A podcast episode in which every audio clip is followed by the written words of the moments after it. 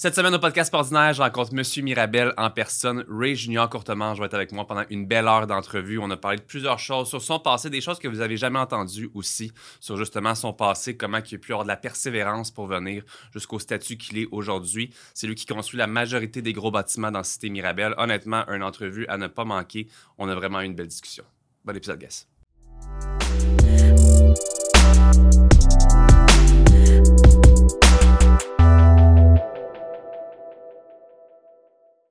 L'épisode d'aujourd'hui est une présentation de Mindblow Energy, qui est une super compagnie québécoise de boissons énergisantes à base de nootropics, qui sont des ingrédients pour augmenter vos facultés cognitives. Donc, on parle de concentration, énergie, focus, bonne humeur, motivation. Une belle compagnie québécoise à découvrir. Et si vous voulez vous en procurer, rendez-vous au www.mindblowenergy.com avec le code pas ordinaire pour 10% de rabais. Rich New courte manche sur le podcast ordinaire. Merci d'avoir accepté l'invitation de venir avec moi aujourd'hui. Ben, merci à toi, c'est vraiment apprécié. On s'est croisés hier au Poulet Rouge. On s'est dit, moi, ben on s'était jamais croisés, by the way. Je t'avais vu plus. beaucoup en ligne. Puis juste en le podcast, on se croise comme ça au Poulet Rouge à Mirabel. Puis moi, je veux commencer avec ça, avec toi aujourd'hui. Good. Il y a beaucoup de gens qui t'appellent Monsieur Mirabel. Moi, en tout cas, dans mon entourage, quand je parle de Regional Courtemanche, on le surnomme Monsieur Mirabel. J'ai même quelqu'un qui m'a déjà demandé Es-tu le maire de Mirabel? C'est-tu ta job à temps partiel? Pas en tout.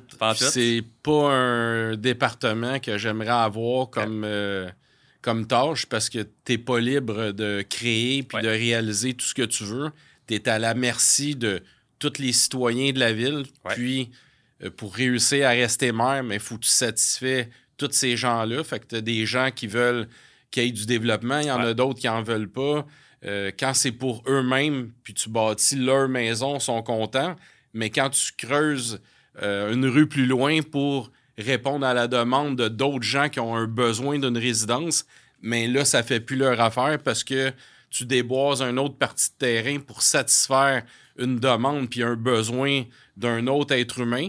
Mais les gens sont égoïstes. Quand c'était pour eux, c'était correct. Puis là, quand c'est pour les autres, c'est pas correct. fait que, euh, on se fait juger euh, à tous les jours. Puis c'est des. où est-ce qu'on bâtit? C'est des, des terrains qui sont euh, dédiés pour du, du développement immobilier. Fait que je construis pas sur des terres agricoles, tout ça. Puis je me fais bâcher ou critiquer. Fait qu'imagine, si je serais maire, je serais tellement lié parce que je voudrais satisfaire à ceux qui veulent des maisons, ceux qui en veulent pas. Puis moi, ben, je veux être juste puis donner à qui a besoin d'un toit et d'une habitation. Fait que si je serais maire, ben, je pourrais pas me laisser aller dans ma créativité puis d'emmener des besoins nécessaires à d'autres personnes. Fait que non, je suis pas maire. T'avais-tu déjà entendu ça? On t'avait déjà dit que... Ouais, plein, de monde me demande si j'aimerais être maire. Puis c'est... Tu sais, c'est... T'as pas de... Tu lides pas réellement ta ville parce que t'es à la merci, en plus de tous les conseillers municipaux. Fait que t'es vraiment limité, dans le fond, dans... Même si tu veux amener du positif, tu fais un aréna, il y a plein de gens qui vont être contents parce que tu as réalisé l'aréna pour les citoyens. Puis ceux qui n'utilisent pas l'aréna, ben ils vont bâcher le maire parce que. Puis les conseillers parce qu'ils ont bâti un aréna, puis là, ça va faire monter leur taxe.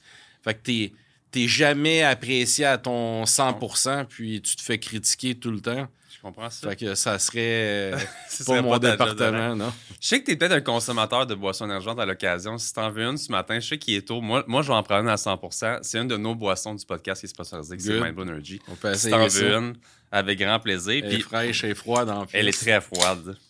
Tu dans le fond, c'est une de mes compagnies. Ah ouais? c'est ben, Mind Energy qu'on a créé. Santé. Merci. Puis tu vas voir, c'est une boisson énergétique qui est un peu différente. C'est à base de nootropic. Très bon. C'est tout ce qui est un peu plus fonction cognitive. Fait ça se peut que tu as une grande trappe aujourd'hui. Ah, ben, c'est parfait, ça. Pourquoi Mirabel? Moi, je suis quelqu'un qui réside à Saint-Janvier depuis quelques années. J'aime beaucoup le secteur. Je vois à quel point ça se développe. De ton côté, ça part d'où un peu, probablement, la passion pour l'immobilier? Ça vient d'où quand tu étais plus jeune? Puis pourquoi tu as choisi Mirabel? Ben, c'est pas choisi. ça vient par hasard. Dans le fond, c'est qu'on faisait un développement dans la ville de Lorraine, qui est le domaine de Château de Brisac. Puis, euh, ma conjointe, qui est maintenant ma femme aujourd'hui, elle s'occupait de la rencontre euh, des gens qui étaient intéressés, des habitations qu'on bâtissait dans le fond à Lorraine. Puis là, à un moment donné, il y a quelqu'un euh, qui est venu visiter les résidences qu'on avait en démonstration. Des maisons modèles, dans le fond. Puis la personne, elle voulait aussi euh, du bureau.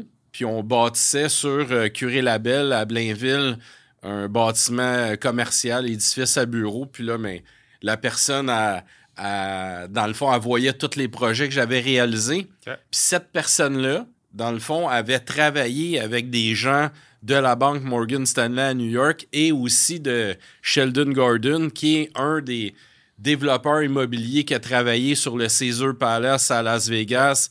Il a fait le méga mall à, Calgary, l'American Mall, où est-ce que euh, on voit les parcs d'attractions intérieurs et tout ça. Fait que le monsieur euh, avait travaillé pour ce groupe-là, dans le fond, pour le projet du départ qui était supposé d'être le lac Mirabel. Puis eux, ils avaient commencé à travailler sur ce projet-là des années 2000. Euh, Puis là, mais, euh, ils ont déplacé la ligne électrique, ils ont rajouté une voie supplémentaire sur l'autoroute 15. Ils ont fait un viaduc qui relie Blainville et Mirabel.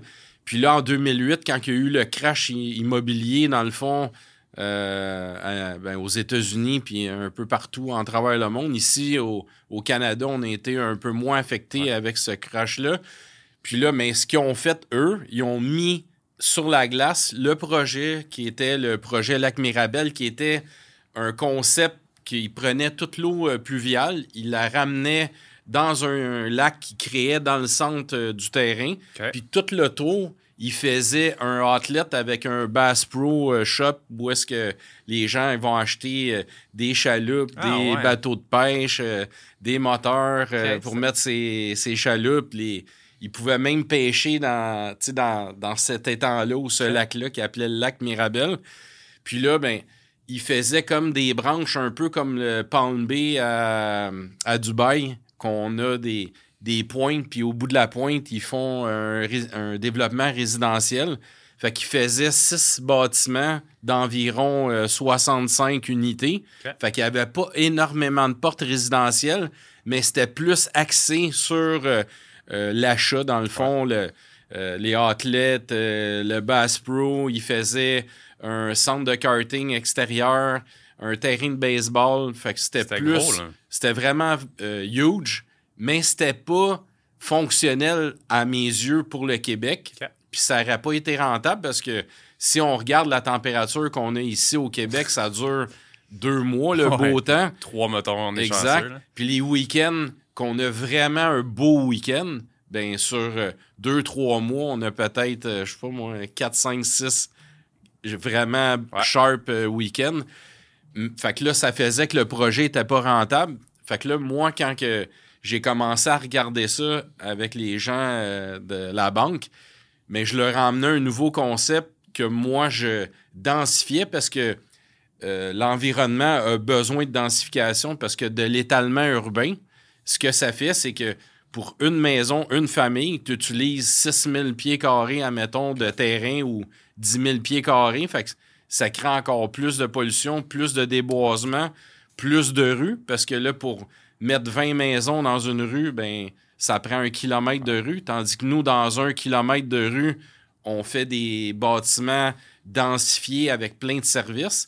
Fait que là, mais ben, on met plus de familles dans le même kilomètre fait que la ville elle, récupère plus de taxes, moins d'étalement urbain. Fait que là, euh, je leur présente ce projet-là, ils trouvent ça excitant.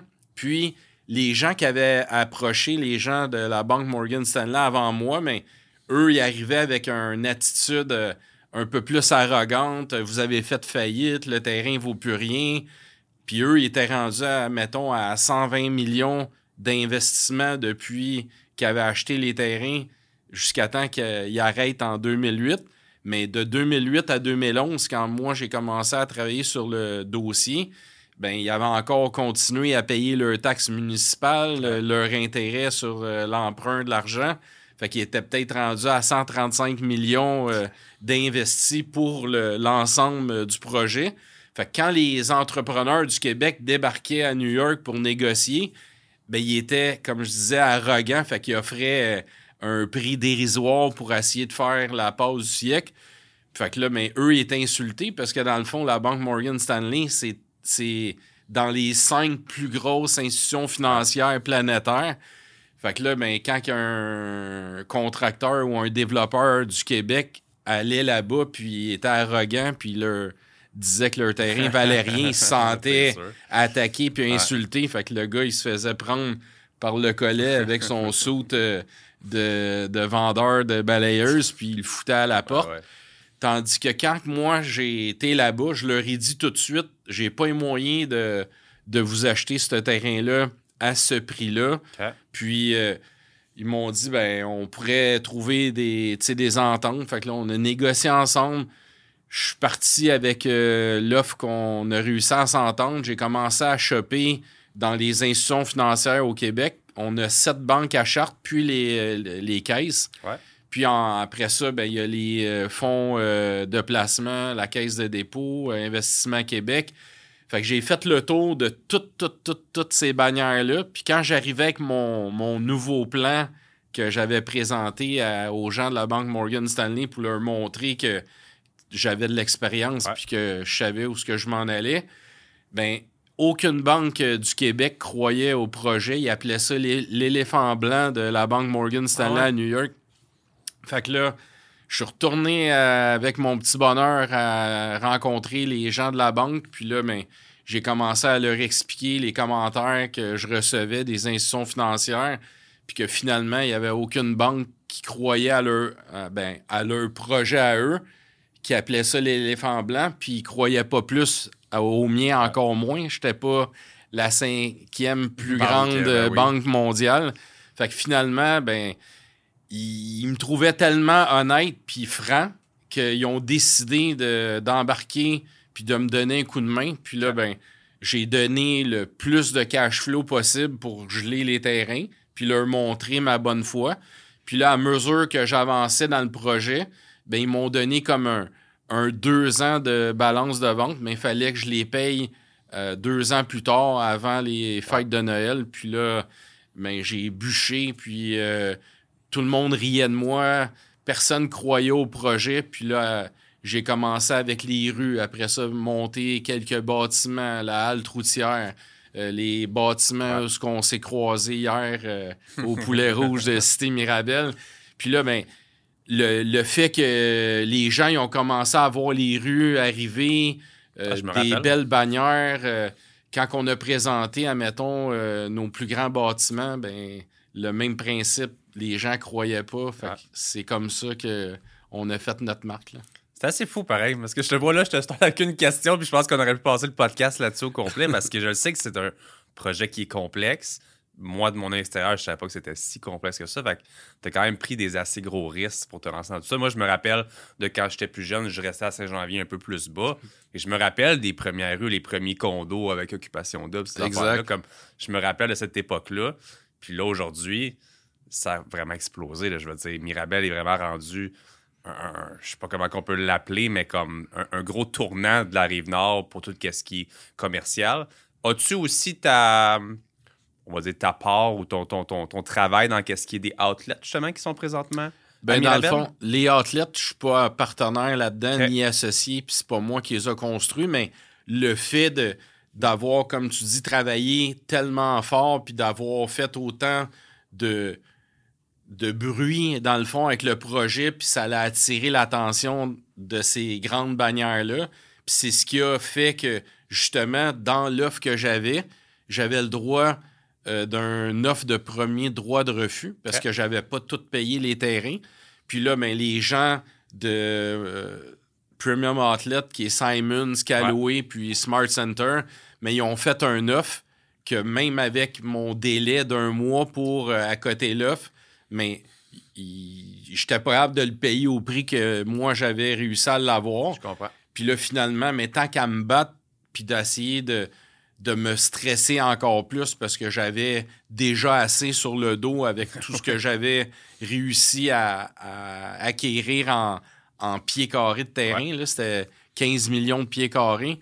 Puis là, mais ben, ce 15 millions-là, en plus, il est construisible. Fait que c'est pas comme si tu achètes. Il y a des gens dans, des années avant moi qui achetaient des terres agricoles de 15 millions de pieds carrés.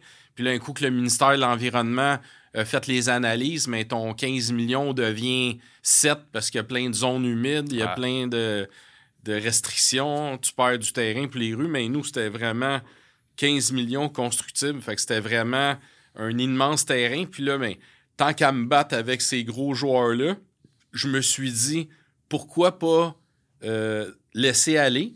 Puis en laissant aller cette grosse pointe-là qui était quand même un gros morceau de quasiment 5 millions de pieds carrés. Mais je me suis dit, ça va donner un signe à la société, à la population, que je n'étais pas si fou que ça, parce que les premium athlètes, en travers la planète, il y a environ 80 premium athlètes. Il y en a autant en Asie, il y en a euh, aux États-Unis. Euh, au Québec, il y en a seulement un. Puis, il est dans Cité Mirabel. Fait, que ça prouve que j'avais pas eu un mauvais flair quand je me suis lancé là-dedans. Puis j'ai été comme all-in, comme on pourrait dire, les gens qui, jouent au poker ou ils vont au casino. Mais j'ai fait plus que all-in. J'aurais pu mettre ma vie en, jeu puis faire une dépression si euh, j'aurais planté. Parce que quand que j'ai embarqué dans le projet du, de l'achat du terrain, mais j'avais ma compagnie de transport en vrac, ma compagnie de, la pépinière, la compagnie de paysagement, ma compagnie de voitures exotiques. Euh, j'avais ma compagnie de production d'événements. J'ai tout, tout, tout, tout vendu en totalité mes voitures que j'avais dans le concessionnaire. Toutes mes 12 roues, on avait environ en tout 65 machines sur la route, des pelles, des loaders, des souffleurs, des 12 roues dompeurs, des semi-trailers. J'ai vendu euh, tout, tout ça, puis tout le cash flow qui revenait de ces transactions-là, j'ai tout investi au complet sur les terrains, puis démarrer euh, les bâtiments que tu as vus à OD et puis tout ça. Fait fallait aussi que je mélange des stratégies marketing vraiment hors de l'ordinaire, justement, pour créer un immense impact, puis d'attirer l'attention d'aller chercher des gros joueurs. Hein. On va en parler justement d'OD dans pas trop là. si je te parle, euh, si on reste encore un petit peu dans le développement, j'ai vu que tu as un parc aquatique qui va se développer très bientôt. J'ai une petite fille de 3 ans qui m'en parle déjà tout le temps qu'on passe à côté. Ah ouais, c'est le fun. Je sais qu'on va triper là-bas en masse. Peux-tu m'en parler un petit peu plus de ce projet-là? Ben, dans le fond, le projet du parc aquatique, comme je viens d'une famille euh, pas fortunée, ben, mon père s'est donné toute sa vie parce que ma mère, dans le fond, euh, ils se sont séparés. J'avais environ 4-5 ans. J'ai été élevé au garage à mon père. Il était mécanicien. Il travaillait extrêmement fort, mais on n'était pas fortunés. Fait quand j'allais au primaire, mais je voyais des kids à la semaine de relâche qui partaient avec leurs parents euh, vivre le monde merveilleux de Disney, puis ils allaient dans les parcs d'attractions, tout ça. Ben, moi, ça m'émerveillait de voir qu'eux, ils avaient la chance d'aller voir Mickey Mouse puis Minnie. Puis moi, je les voyais seulement que le samedi, à, ceux qui sont de mon âge à l'émission Bagatelle, mais il y avait une partie, euh, dans le fond, des, de cette émission-là qui était des bandes animées, euh, bandes dessinées.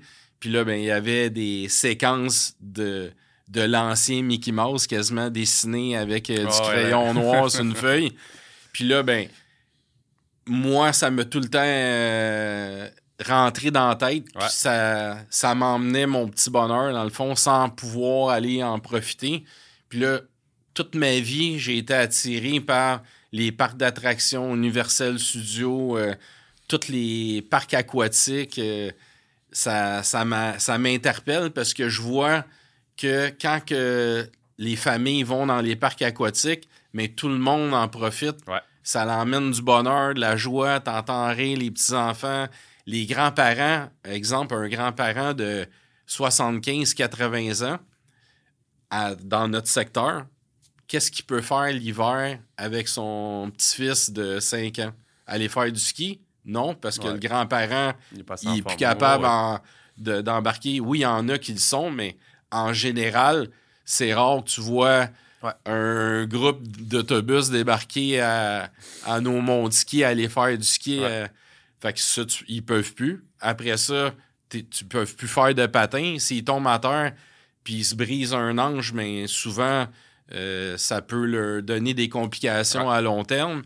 Ils peuvent pas aller glisser d'un trip non plus. Fait qu'il reste plus grande activité à part, exemple, d'aller au cinéma, de, de, faire des petites activités pas trop à risque physiquement. Puis là, j'arrive avec le parc aquatique, mais je vais pouvoir réunir les familles d'un grand-parent qui a 100 ans, qui est peut-être même en chaise roulante, puis le, son petit-fils, puis euh, ils vont venir au parc aquatique, puis il va pouvoir le, laisser jouer d'un jeu, puis passer une journée au complet ensemble. Puis ça peut être même le petit enfant, les enfants du grand-parent, puis toute la famille ensemble qui vont pouvoir venir au parc aquatique, puis ils seront pas obligés de prendre l'avion. Fait que je réduis... Euh, la, pollution, dans le fond, avec le transport aérien. Puis là, ben, fait que je vais répondre à toutes ces choses-là, puis créer du bonheur, dans le fond, autour de moi. Fait que ce projet-là, il me tient vraiment à cœur. Puis, euh, comme Disney, Mickey, Minnie, mais ben, nous, on va avoir euh, Mo et Anna. Fait qu'on a créé nos propres personnages, euh, dans le fond, qui vont représenter notre parc aquatique. Fait que là, en ce moment, on a créé euh, dans le fond, notre première tortue, qui est une tortue bleue, qui est Mo. Puis, à mesure qu'on euh, va pouvoir euh, commencer à construire, puis on va partir notre parc aquatique, mais on a créé un thème avec Mo et Anna. Puis là, ben, Anna, à un moment donné, elle va arriver dans le parc aquatique parce que quand ils ont quitté Hawaï, parce qu'il y a, y a la beach Moana à Hawaï, à Waikiki. Puis euh, je suis allé là avec Max euh, puis Chloé quand ils étaient tout jeunes. Fait que c'est. Tout le monde me demande d'où vient le mot Moana, mais si les gens vont sur euh, Google Maps puis tapent Moana Beach à Honolulu, à Waikiki, mais la beach est juste là, juste à côté de la marina. Fait que quand moi je suis allé à Hawaï pour des vacances avec Max et Chloé, mais on est allé à cette plage-là, puis ça.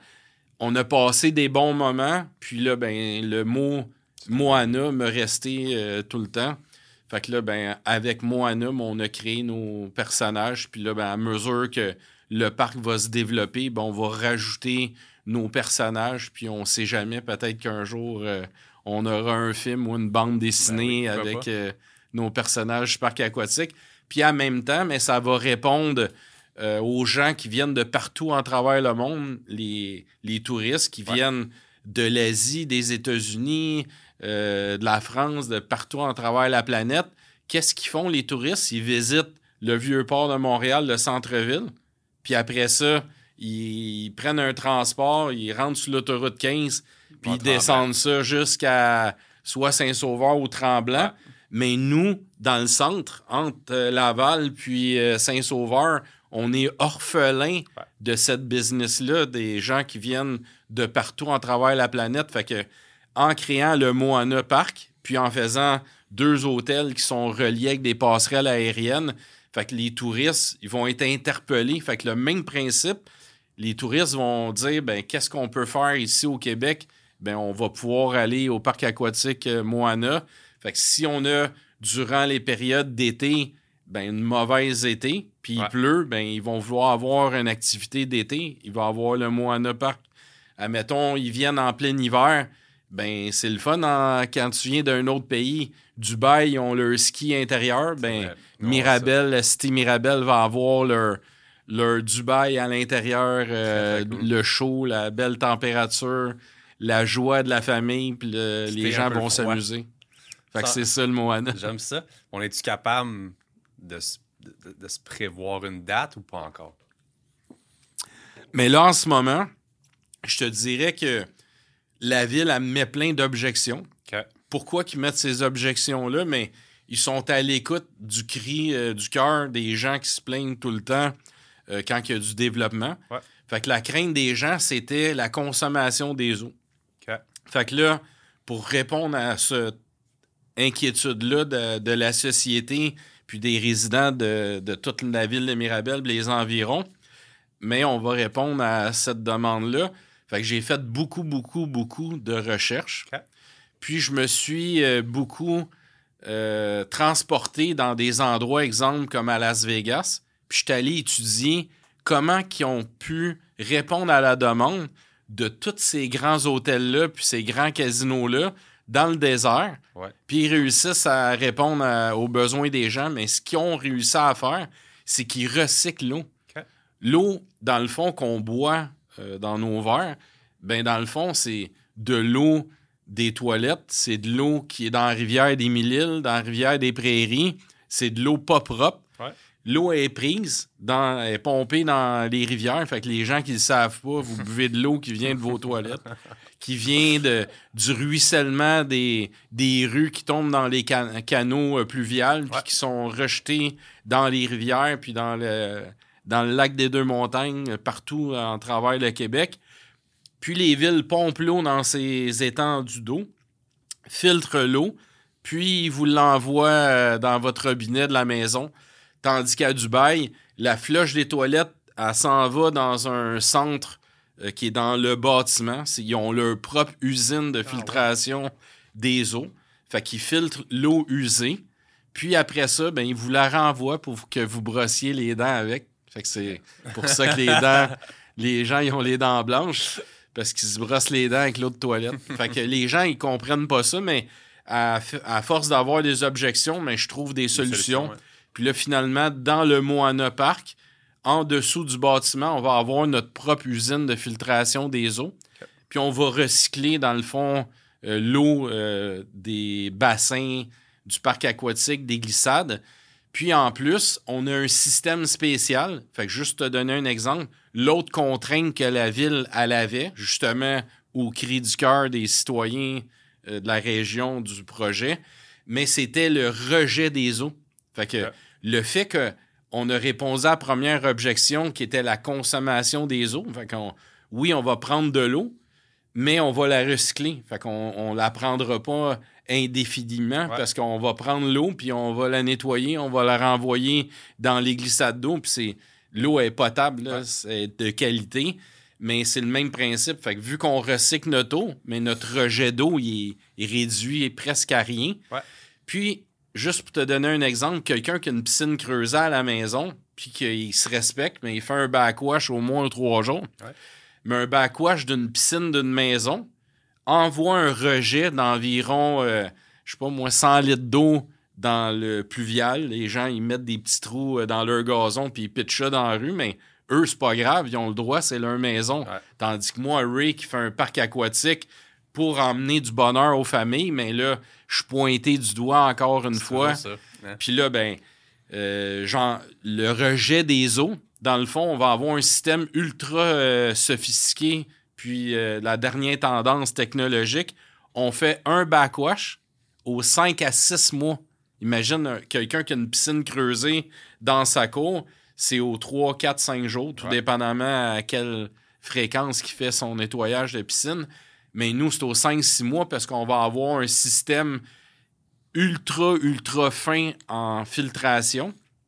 Puis, quand on va faire notre backwash aux 5-6 mois, on va rejeter seulement environ 700 litres d'eau. Ah fait que ça, c'est aux 5-6 mois. Fait qu'imagine une toilette, quand que les gens ils ont des toilettes de l'ancienne génération, puis ils font une flush, c'est entre 4 et 5 litres d'eau. Fait que prends 700 litres aux 6 mois, divise-le par 5 euh, litres, mais on fait comme trois flushs de toilette par jour pour répondre à tout le parc aquatique au complet. Fait que c'est comme ça qu'on va avancer puis qu'on va avoir notre OK de la ville parce que chaque fois qu'ils nous mettent un, une interrogation ou une inquiétude ou une objection, on leur arrive avec une solution. Puis là, ben, la dernière qui nous avait demandé, c'était le rejet justement des eaux j'ai reçu tout le calcul, les analyses d'une firme d'ingénierie étampée avec le sceau, puis on a envoyé ça à la ville la semaine passée. Puis là, on attend euh, la réponse. Fait la réponse est dans un paragraphe. C'est un document de trois pages, mais la réponse du 700 litres aux 5-6 mois est, dans, est là dans la lettre. Fait que j'attends le retour. Puis après ça, ben il n'y avait plus d'autres objections. Puis le terrain qu'on a, qui nous appartient, est déjà zoné euh, commercial Fait qu'on peut faire le projet. On n'a pas de. Les rues sont faites, mais tu as vu hier, tu as circulé sur la rue. Le terrain central. quand t'arrives. On l'a tout nettoyé. Il n'y avait, avait, plus de, de mauvaises herbes. Fait qu'on a tout nettoyé le terrain. Fait qu'on est prêt à démarrer. Puis quand on va démarrer, ben on va l'annoncer euh, sur notre page euh, Moana Parc Aquatique. Fait que si les gens ont de l'intérêt au projet, ben, ils ont juste à nous suivre sur notre page euh, de Moana. On a bien hâte, nous autres, en tout cas. Euh, justement, parlant de beaux projets, on va revenir un petit peu plus loin dans, ton passé. J'ai envie qu'on parle un peu de ta phase où, encore là, je l'ai parlé avec Max, tu organisais des raves assez cool dans le passé. Oui. Tu nous en parler un peu? Oui, mais ben, dans le fond, cette période-là, oui, ça, les gens appelaient ça, certaines personnes appelaient ça des raves, sauf que moi, j'appelais ça des festivals de musique électronique. Puis je travaillais en collaboration avec les municipalités, euh, puis euh, la police, euh, les incendies, pour créer des événements sécuritaires parce que les raves, c'était plus clandestin, ah puis caché dans des endroits désaffectés et non sécuritaires. Fait que les, tout ce qui était, admettons, inflammable, mais il n'était pas euh, vérifié avant l'ouverture euh, de l'événement par euh, le service des incendies. Fait que nous, ce qu'on a créé, dans le fond, c'est que oui, il y avait, mettons, à l'Halloween, il y avait un, il y avait un événement qui était nous, qui s'appelait Gloom, puis, ou Halloween, puis il y en a d'autres qui faisaient des événements qui annonçaient l'événement à dernière minute, justement, pour pas que la police allait fermer l'événement, puis tout ça. Mais nous, on faisait tout le contraire. On louait des salles, exemple comme des bâtiments que sur le terrain euh, du stade olympique. Puis je travaillais en collaboration avec la ville pour s'assurer qu'on euh, avait assez de stationnement, qu'on avait euh, une entrée sécuritaire, de l'éclairage dans le stationnement. Après ça, on arrivait dans le bâtiment, mais là, tout le système, dans le fond, de cracheurs de feu, mais il fallait que ce soit des cracheurs de feu certifiés avec leur licence en pyrotechnie. J'envoyais leur certificat au service des incendies pour être conforme. Fait que là, avant l'ouverture du projet, quand on avait tout monté, notre setup de, euh, de son, d'éclairage, euh, les feux d'artifice intérieurs, les confettis, mais tout ça, fallait que ça soit sécuritaire et mufugé pour le feu. Fait que là, si, admettons, on avait les cracheurs de feu, ça prenait les certificats de conformité. Si on avait des feux d'artifice pyrotechnie intérieure, même chose, fallait qu'ils soient accrédités par le service d'incendie. Si on avait des, rideaux noirs, des fois, on met ça tout le tour de la salle, mais ça prenait des rideaux avec les mifugations anti-feu pour pas qu'il y ait quelqu'un malfaisant qui allume une allumette ou il pitch une cigarette, puis les rideaux se mettent à brûler dans la salle ça crée la, la zizanie. Puis là, comme dans les films, puis là, le monde court partout, puis là, on a des décès. On voulait pas ça. Fait que tout était encadré et sécurisé. Puis le même principe avec la police. Euh, on avisait le département euh, du secteur, la Sûreté du Québec, puis pour s'assurer justement que l'événement soit bien encadré côté sécurité. Puis là, ben, on faisait des événements. On n'a jamais eu un événement qui a été fermé. On n'a jamais eu de décès dans nos événements. On travaillait en collaboration avec la Croix-Rouge. Fait que dans nos bâtiments, on avait des salles, exemple, euh, qui étaient utilisées pour d'autres fins, des classes ou quoi que ce soit. Puis là, on faisait un quasiment comme un campement quand il y a un, soit une inondation ou un feu de forêt, puis là, les gens s'en vont dans un gymnase, puis là, ben, la Croix-Rouge est là pour répondre aux besoins des gens. Mais nous, on payait le frais de la Croix-Rouge à chaque événement, puis il était présent dans, nos événements. Fait que si quelqu'un, durant la soirée, ça aurait pu être euh, quelqu'un qui consomme trop d'alcool ou euh, qui consomme de la drogue, puis qu'avec les lumières, mais ça ça les rend un peu euh, ah perdus, puis ils peuvent s'évanouir, mais on était capable de répondre à ces gens-là pour s'assurer qu'on n'ait pas de, gens qui soient décédés dans un événement quelconque pour euh, un manque d'encadrement. fait qu'on s'est assuré durant toutes les années qu'on a créé des événements, justement, d'avoir cette structure-là. Puis ça, ça a fait que ça m'ouvrait des portes partout parce que j'ai même été faire des événements à Québec euh, de trois jours. Puis la Sûreté du Québec recevait un budget de la ville parce que dans le fond, on emmenait des retombées économiques incroyables pour la ville de Saint-Sylvestre de, de Lobinière. Puis là, ben, pour justement nous avoir, puis que tout le service de, sécurité routière, parce que quand les gens venaient à l'événement, le site se remplissait de voitures. Puis le débordement des voitures, ils stationnaient dans des rangs, puis on transportait les gens en autobus. Mais toute cette configuration-là, puis euh, pour la sécurité, ben justement, la ville a donné un budget à Sûreté du Québec pour mettre du corps policier durant tout le week-end pour s'assurer justement de la sécurité routière à l'extérieur du site. Puis nous, mais ben, on avait nos agents à l'interne qui s'occupaient de la sécurité. Fait que ça, c'est un événement de trois jours. Puis, qu'est-ce qui attrayait énormément les gens? C'était un bunker au sommet d'une montagne qui était, dans le fond, dans le temps de la guerre froide parce qu'il n'y avait pas de satellite euh, dans l'espace. Puis la façon qui était capable de faire la surveillance aérienne, mais c'est que il y avait des immenses bunkers sur les montagnes les plus hautes, puis la communication se reliait d'une montagne à une autre. Puis ça, ça a fait que, à force de faire des recherches, j'ai trouvé l'autre bunker qui était à Saint-Adolphe d'Howard. Puis, dans ce bunker-là, on a créé notre événement d'Halloween. Fait que c'est comme un immense château médiéval. Oui, il est encore là, le bunker au sommet de la montagne. on n'a plus le droit, là, mais j'étais allé là une coupe de fois dans le passé. Là. Fait que, imagine à l'intérieur du bunker, une scène avec les ah, trois étages, mais on faisait notre événement d'Halloween là-bas. Les gens qui veulent voir des vidéos de ces événements-là, ils peuvent aller sur Google puis faire des recherches genre euh, les productions Ray Jr. ou bien Évolution Radar One, qui est le, le la production qu'on faisait à Québec.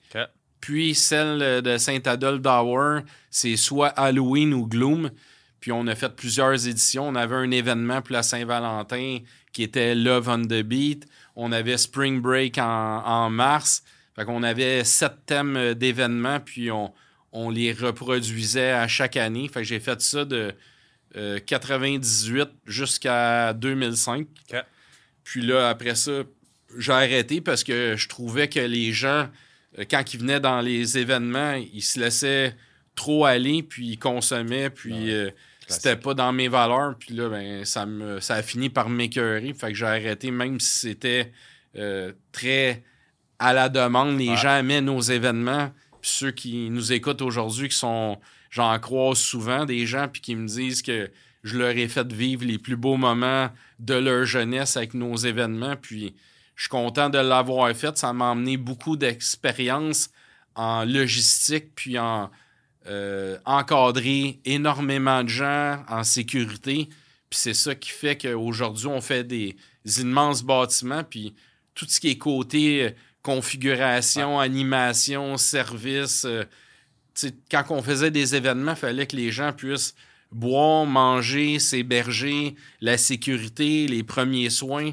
Fait qu'on répète cette qualité-là que j'ai appris dans le temps que j'ai créé mes événements, puis je l'ai certains euh, points, j'ai ramené ça dans le développement immobilier, puis c'est pour ça que on a autant de succès sûrement avec nos événements, avec tous nos services.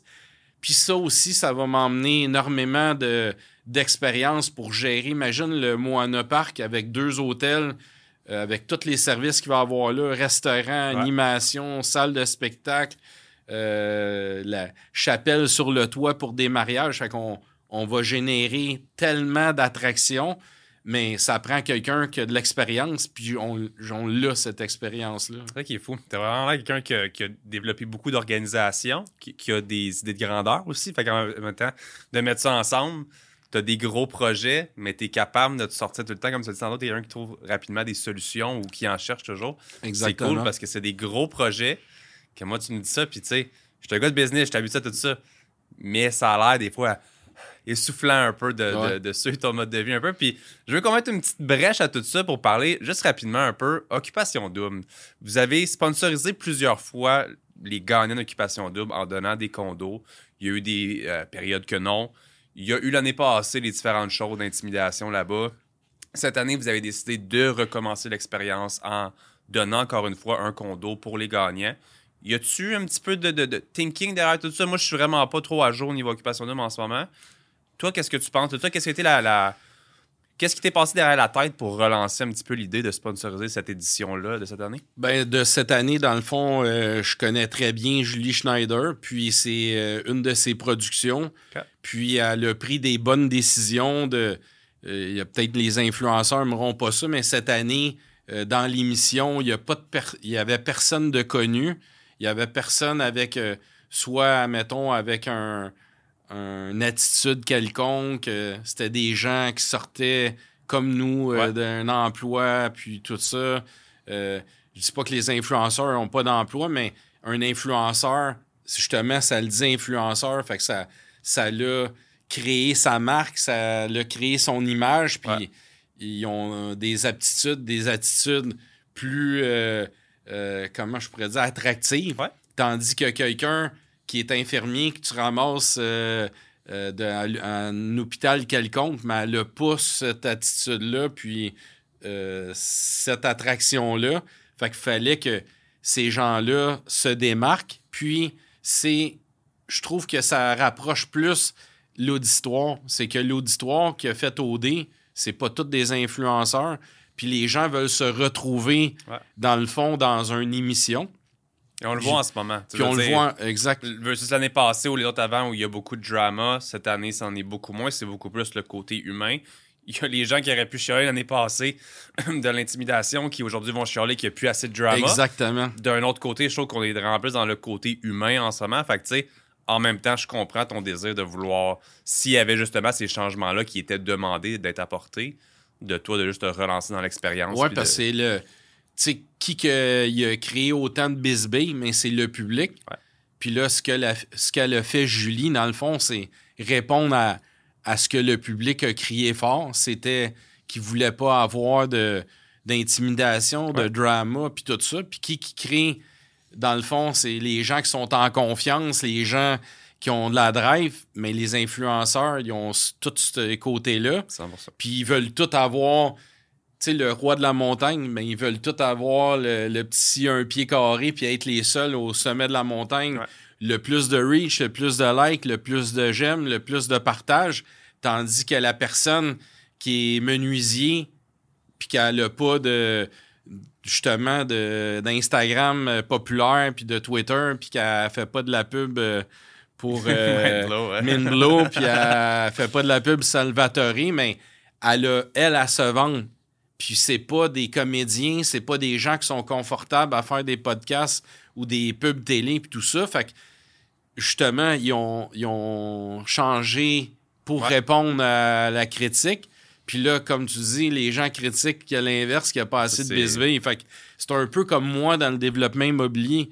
Si je fais rien avec mes terrains, le monde, il me bitch parce que le Moana, il arrive pas mais ils savent pas tous les risques que j'entreprends à bâtir cet immense projet-là. Puis toute la critique que j'ai inverse. Parce que si le projet avance pas, c'est à cause qu'il y a du monde en arrière qui chiale, qui veulent pas le projet ou qui ont peur qu'il manque de l'eau, qu'on envoie trop d'eau usée dans le réseau de la ah ville. Puis là, t'as l'autre monde de l'autre bord qui chiale parce que j'ai pas encore construit le Moana Park. Fait que c'est pas, pas facile de répondre à tout le monde. Puis on le voit avec OD cette année. Ah, c'est toujours ça au final. si on parle un peu justement, encore là, si tu veux en discuter, tu as eu toi-même une opportunité d'avoir, je, vais bien le formuler, là, un voyage avec les filles d'OD dans le passé. Ouais. C'est qu'est-ce que je veux dire? Ouais. Tu veux en parler un petit peu rapidement? Ouais, ben dans le fond, euh, euh, quand j'étais avec la mère de Chloé puis euh, Maxime, ouais mais on s'est séparés. Puis là, ben, j'étais célibataire. Puis là, ben, j'ai été inscrit, dans le fond, au concours du célibataire le plus populaire d'occupation double. L'année exacte, euh, je m'en souviens pas, mais euh, ben, là, je me suis inscrit. Puis finalement, euh, le texte qu'il y avait, puis les partages qu'il y a eu, ben, j'ai gagné le concours. Puis là, ben, je suis parti pendant une semaine de temps avec toutes les filles puis les gars d'OD. C'était comme euh, le, le, gagnant du concours avait un voyage avec la gang d'occupation. Exactement. Fait que j'ai passé euh, une semaine de temps, dans le fond, à, faire la fête puis à m'amuser avec tout le monde d'OD. Puis on était invités dans plein de soirées, des restaurants, euh, des, des, discothèques, des bars, puis on n'a pas arrêté de la semaine. Fait que c'était une belle expérience. Puis je suis content de d'avoir été choisi, dans le fond, par le, le public québécois pour être le célibataire le plus populaire du Québec. C'est vraiment très cool. Justement, tu es un gars qui vit pas mal tes rêves, je pense, à 100 euh, Tu as même fait un souper presque parfait aussi, je t'ai vu là-bas. Tu bâtis différentes choses, on va parler de ton lit dans un instant. Tu as aussi euh, une passion pour ce qui est NASCAR. Oui. T'as-tu été coureur NASCAR? Oui, bien sûr. On peut s'en parler un petit peu de ça? Mais le NASCAR, dans le fond, ça vient de mon enfance encore une fois. Fait que mon enfance, elle a eu beaucoup d'impact sur moi. à force de s'en parler, je commence à avoir. Euh, fait que dans le fond, vu que je travaillais quand j'étais tout jeune, mon père m'emmenait tout le temps au garage. Fait que euh, le fait d'être tout le temps au garage, mais j'aimais les voitures. Puis mon père, il faisait euh, de la course de stock car dans le temps. C'est qu'il prenait des voitures maganées où le moteur était euh, sauter. Puis là, la personne qui venait au garage, elle voulait plus la voiture. Puis là, mais mon père prenait ces autos-là, prenait un moteur d'une autre voiture, la mettait dans la voiture que le moteur était plus bon. Puis là, il, nous emmenait aux courses. Puis il était très minutieux, attentionné. Sûrement que je prends ça de lui, tout mon côté, euh, euh, que je veux que tout soit correct puis parfait quand je réalise quelque chose. Mais il y avait ce côté-là, lui, pour les voitures.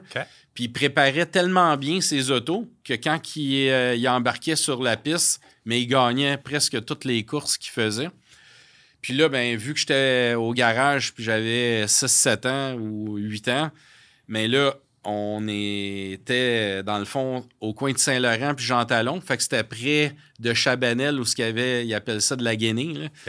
puis là, ben, on avait des clients qui faisaient des chandails. Fait qu'on avait fait des chandails euh, Tilou numéro 5 puis là, je vendais ça dans les estrades euh, à l'âge de 7 ans, Tilou numéro 5. Puis quand je vendais les t-shirts, le profit qu'on faisait, mettons, je vendais un t-shirt 5 puis il coûtait 2 à faire, la marge était 3 Fait que mon père gardait 1,50, je gardais 1,50. Puis avec l'argent que je faisais, de, euh, le karting, ben j'allais faire du karting.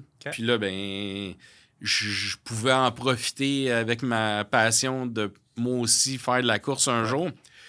Puis j'avais un rêve, c'est que quand j'écoutais les courses de NASCAR aux États-Unis, mais il y avait un icône qui était Richard Petty, qui était la voiture numéro 43 STP, qui est la voiture bleu, blanc, rouge. Puis là, ben, je me disais, puis là, j'avais 7 ans, un jour, je vais courser. Mon rêve, c'était de courser contre ce monsieur-là.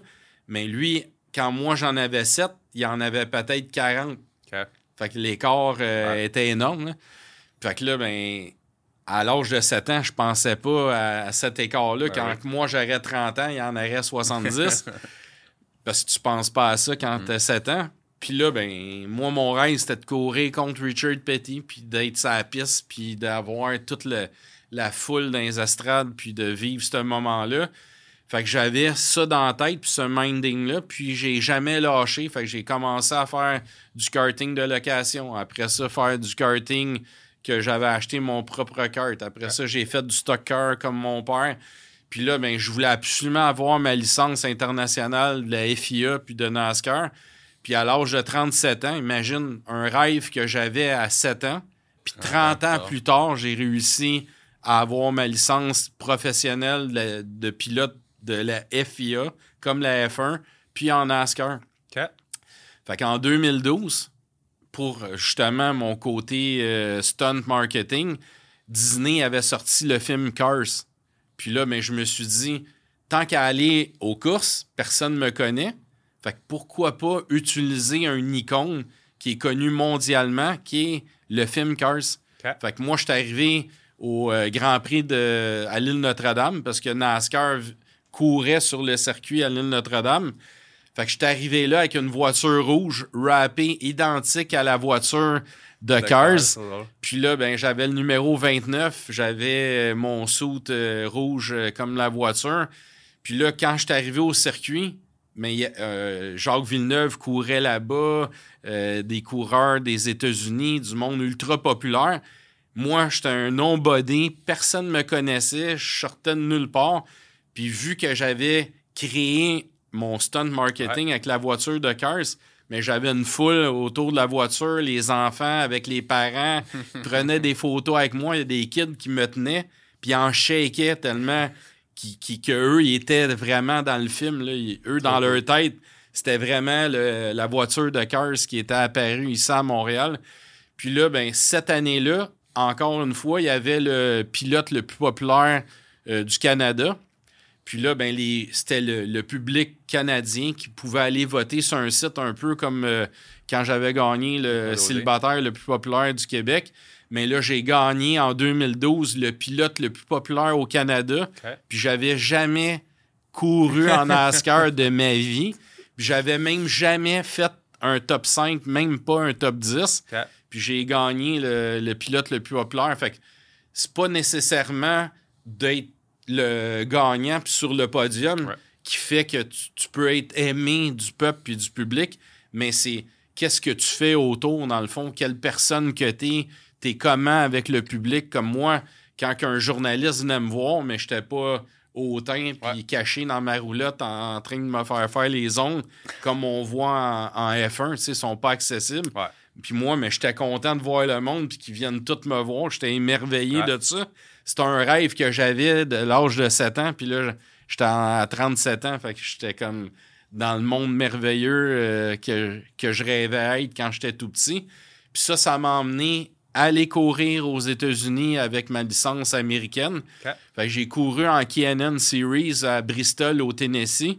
Puis là, bizarrement, c'est imagine, là, on parle de 30 ans plus tard, je suis sur le circuit, puis là, ben, c'est la journée des qualifs, puis des pratiques, tout ça. Puis là, ça termine, puis la course est le lendemain. Fait que là, je marche, puis là, fallait monter une côte, puis je vois un monsieur avec un imperméable noir, avec un chapeau euh, de cowboy, un peu comme Lucky Luke. Mais imagine, c'était Richard Petty, puis c'est...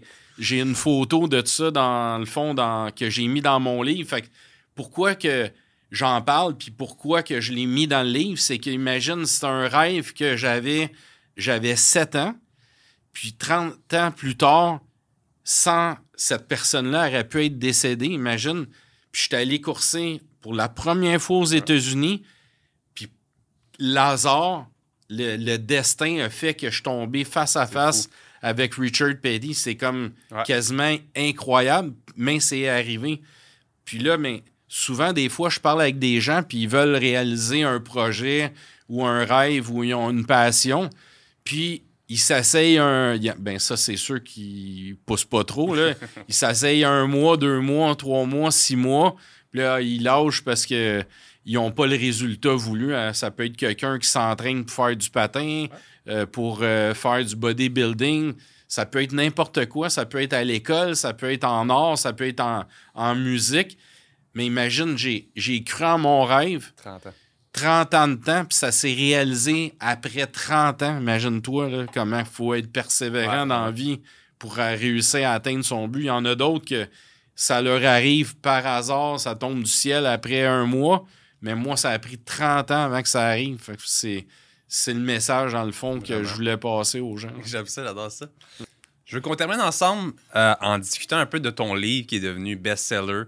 Je l'ai vu sur Amazon récemment, qui est encore dans les, dans les tops. Euh, qu'est-ce qui t'est venu derrière la tête de vouloir justement un petit peu biographier ta vie comme ça? Je veux dire, pour moi, je vais être honnête, je ne l'ai pas lu encore, mais c'est dans ma to-do list. Avec les enfants, j'ai de la misère à lire de ce temps-là, mais je voulais absolument le lire. Qu'est-ce qui est passé par la tête d'avoir l'envie d'écrire un livre sur ta vie comme ça? Dans le but du livre, dans le fond, c'est que pendant la pandémie, mais avec tous les réseaux sociaux aujourd'hui, euh, les gens ils peuvent nous communiquer par euh, Instagram, par Facebook, par LinkedIn, nos textos sur nos cellulaires, notre téléphone, nos courriels. Puis là, pendant la pandémie, justement, parce que je suis comme très exposé côté entrepreneur au Québec, mais je recevais des messages d'un peu partout de toutes les plateformes de communication. Puis les gens, ils me demandaient comment que je voyais la pandémie, comment j'étais pour m'en sortir. Fait que là, j'arrivais pas à répondre à toutes ces demandes-là, même si on a une équipe à l'interne en, marketing, on, on savait plus quoi répondre aux gens. Puis on n'avait pas le secret de la solution de la COVID. Même nous, on était dans, dans l'incertitude, dans l'inconnu. Fait que là, ben, on avait nos mêmes problèmes que tout le monde a réglés, autant en immobilier que dans la finance, euh, la gestion du personnel. On, est, on avait les mêmes stress que tout le monde.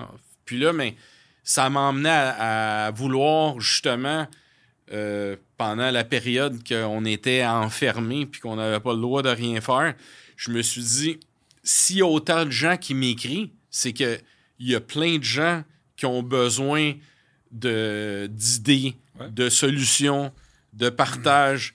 Puis là, je me suis dit, j'ai tellement de vécu justement avec ce qu'on vient de parler, avec euh, mon rêve de courser euh, professionnel aux États-Unis, puis de courir avec Richard Petty. Mais imagine tout ce hasard-là, ça a pris 30 ans avant que ça arrive. Mais si je le partage pas, mais il y a du monde qui ont des rêves puis qui vont réussir à le faire. Mais si ils arrêtent après six mois, puis que ça en aurait pris sept mois et deux semaines, mais ils étaient à deux semaines de réaliser leur rêve. Fait que si je, dans mon livre, je partage tout ce qu'on vient de parler, puis que quelqu'un lit le livre, puis voit que j'ai mis 30 ans de passion, d'effort dans l'entrepreneuriat, de mettre de l'argent de côté pour arriver à mon but, de cogner à des portes partout en travers le monde pour avoir un volant, de réussir à avoir ma licence, de me faire accepter dans le monde de, NASCAR aux États-Unis, d'avoir ma licence euh, de la FIA, parce que j'ai couru aussi en Formule Ford, puis j'ai fait le podium au Grand Prix euh, du Canada juste avant qu'il y ait la course de la F1. Mais tout ça, ça n'aurait pas arrivé si j'aurais pas persévéré autant. Fait que le but du livre, justement, c'était de partager justement toutes mes épreuves, mes obstacles, euh, les solutions que j'ai emmenées. Fait que c'est tout ça qu'on retrouve dans le livre. Puis en faisant le livre, mais c'est mon histoire qui est imprimée dans le fond dans ce livre-là. Puis justement, je raconte tout ce que j'ai fait, ma vie, ma jeunesse, les projets que j'ai réalisés, tout les, le lavoto, euh, il y a plein de choses que j'ai fait que les gens ne sont même pas au courant, mais en lisant le livre, ils vont voir, dans le fond, tout ce que je peux avoir essayé pour me rendre aujourd'hui où ce que je suis, sans éducation. J'ai peut-être, je sais pas moi, 300 métiers que j'ai en dedans de moi qui fait que je suis capable de réaliser tous les projets qu'on fait simultanément. Puis, c'est de faire tout ça, puis de rester comme humain, proche de ma clientèle, proche de mes employés, proche de la famille, puis de tout combiner ça ensemble. Puis dans le fond, ben, c'est ce qu'on partage euh, dans le bâtisseur visionnaire. je me promets là, sur, sur tape là, de le lire très bientôt. Tu es vraiment un bel exemple, Ray, de, de, persévérance, mais aussi je sais que tu es un workaholic. Je sais que tu travailles énormément beaucoup, puis tu prends quand même le temps de venir sur mon podcast aujourd'hui. Je sais que tu prends le temps pour beaucoup de podcasts aussi en général. Fait comme je te remercie énormément pour ton temps. Puis lâche pas parce que c'est vraiment cool. Puis aussitôt que le Moana Park est prêt, on venait avec mes enfants. Ben on va slider ensemble. Avec grand plaisir. Fait que pour les gens à la maison, j'espère que vous appréciez l'épisode d'aujourd'hui avec Ray Junior Courtemange. Vous pouvez nous suivre sur Spotify, Apple Podcasts et toutes les différentes plateformes. Et nous, on se voit la semaine prochaine pour un autre épisode du podcast Ordinaire. Bye, guys.